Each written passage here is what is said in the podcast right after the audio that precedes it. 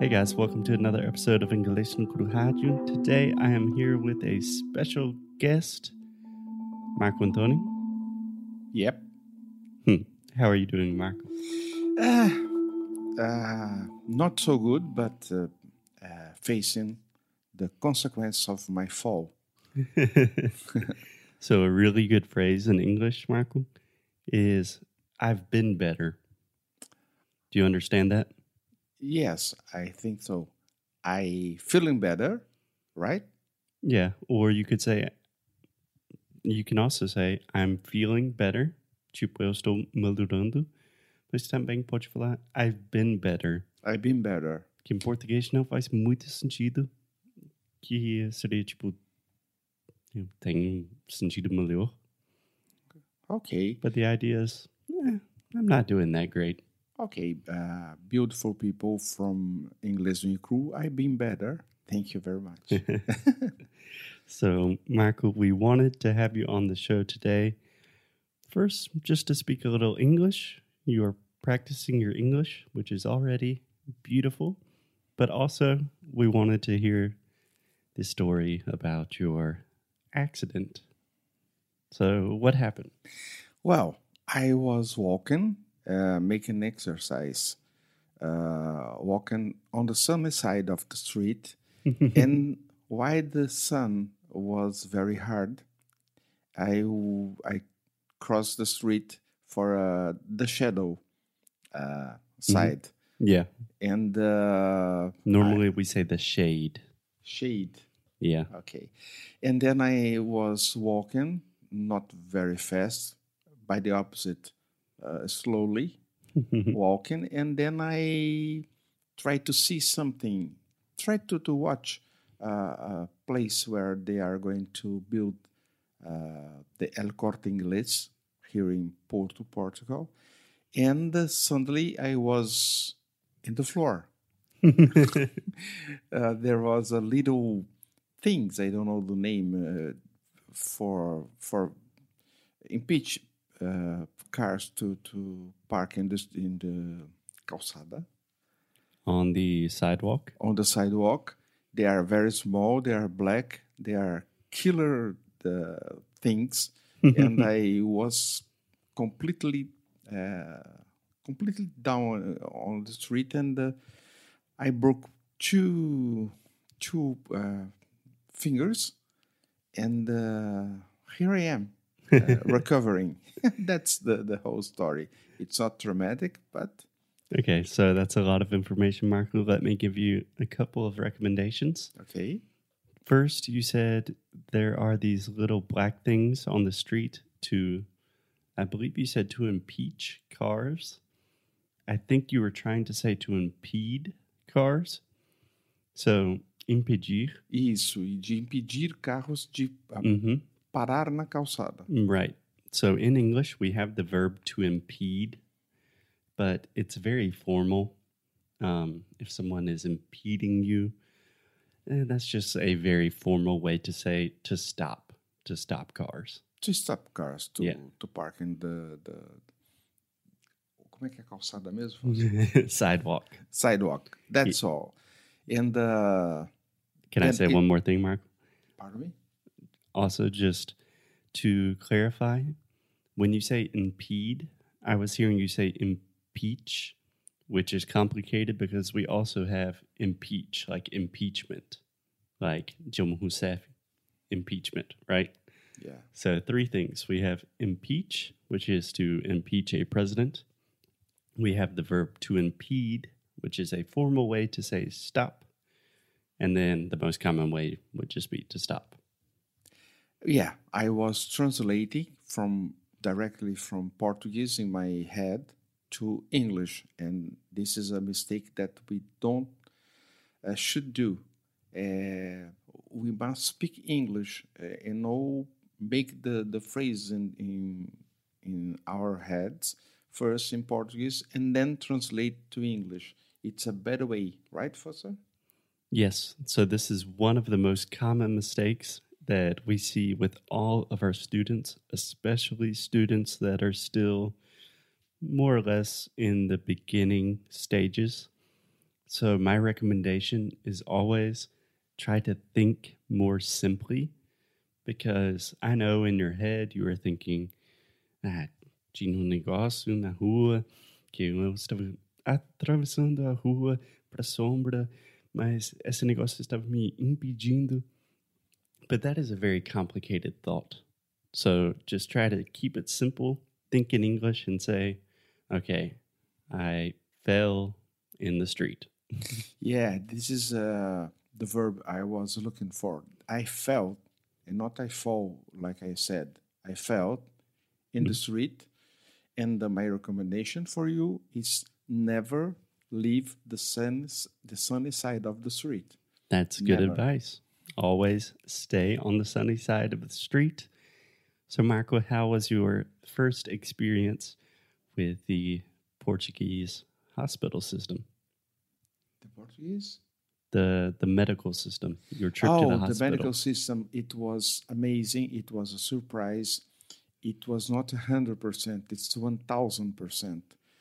Two minutes to be to speak with the man in the reception.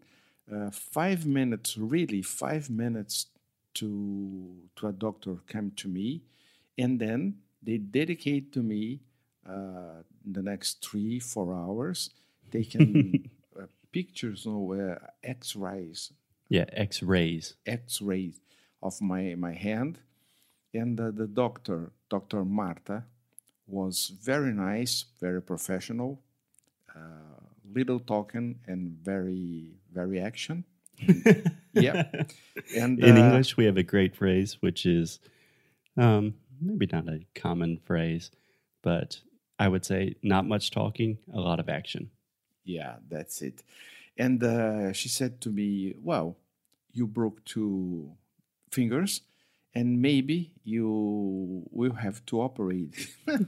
I was completely surprised. Uh, it was a bad news, not fake news, bad news. yeah, this was not fake news, but I was also very surprised. Just to give a little context, I already saw your hand. I felt your fingers, and I said, "Marco, it's not, it's not broken. There's nothing you can do." And then Alexia was like, "Bye, we're going to the hospital." And I was thinking, uh, "Okay, great," but then they were broken. Yes, they worked very well. Uh, it was a nurse. There was an, a nurse, very, very nice. She explained me everything. She And, uh, explained to me.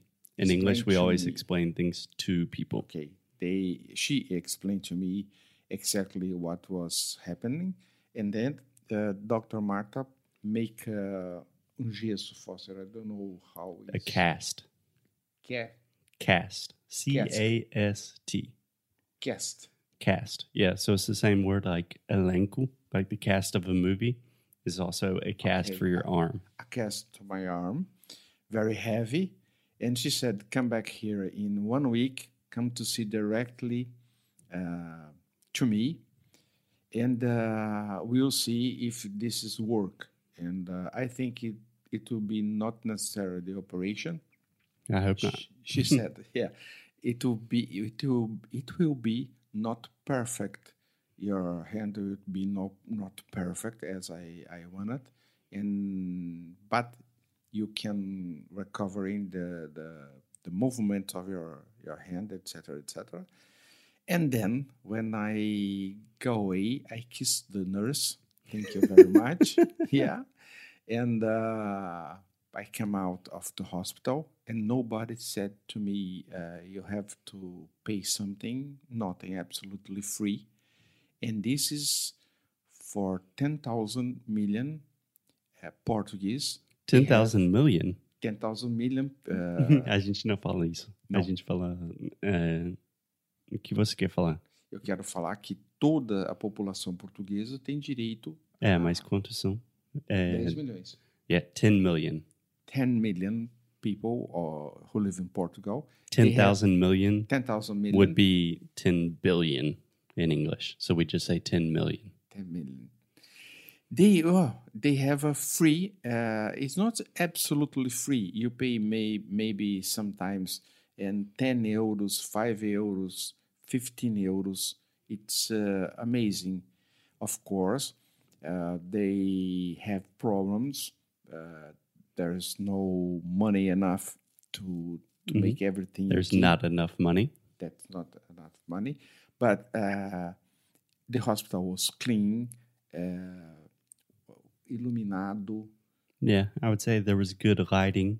good lighting. The doctors very uh, competent, Professional, yeah. professional. Yeah, yeah, I was very very impressionado, Impressed? impressed. It It- was amazing. It was, and uh, with a, a touch of humanity, uh, Alexia was very upset with me, and then yeah, and then she texted me uh, all the time, many times, and so the nurse that I kissed later said to Uh-huh. me, "Your daughter is around." Yeah, okay, I'm gonna look for her, and then Alexia appears uh, in front of my eyes like a miracle. It was Every time Alexia appears, it Yeah. is a miracle. Yeah. It was very, very, very good, uh, very good. What? What? Very good Experience? experience. Not very good because I was broken, but It was the yeah, best of a bad situation. yeah. That's it. Cool. Uh, so the the lesson is yes, if you charge uh, tax f- from people, uh, you, you can give uh, to them a very good uh, health uh, service. Yeah. Oh, it was difficult to say that. Normally we say healthcare. Healthcare. Okay. Yeah, the You TH at the end. propose this to the people. Uh, they agree voting on you in the, Mhm. Voting for you. We always vote for people in English.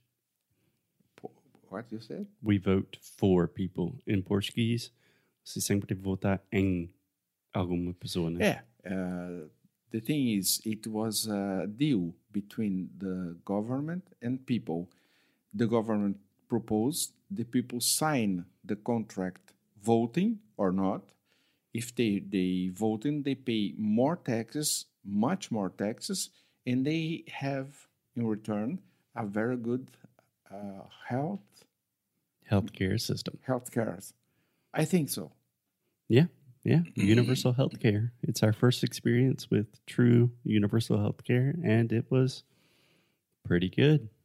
Yeah, and uh, in Brazil we have uh, free healthcare, but uh, unfortunately it was not like this. Uh, Yeah, okay, I, I don't want to to speak. Uh, that's yeah. that's a much longer story. But I think today, Marco, okay, how do you feel about your English? I feel more confident. I I crossing. Uh, no, no, I, I'm not going to to to think in Portuguese. I was going to say that Yes. sounds like Portuguese to me. simple. I, I feel more confident day by day. Awesome. So if Marco Antonio is willing and able to speak English in front of hundreds of thousands of people that listen to English no Cru Rádio, you can too. So thanks, Marco Antonio. We will try to have you on the show again. Yes, of course. And uh, I want to, as I kiss the the nurse, I want to send a kiss, a big kiss, to all of you, the beautiful people of Inglês no Icru. okay, a big friendly kiss from Marco Antonio. Thanks, guys. We will talk to you tomorrow.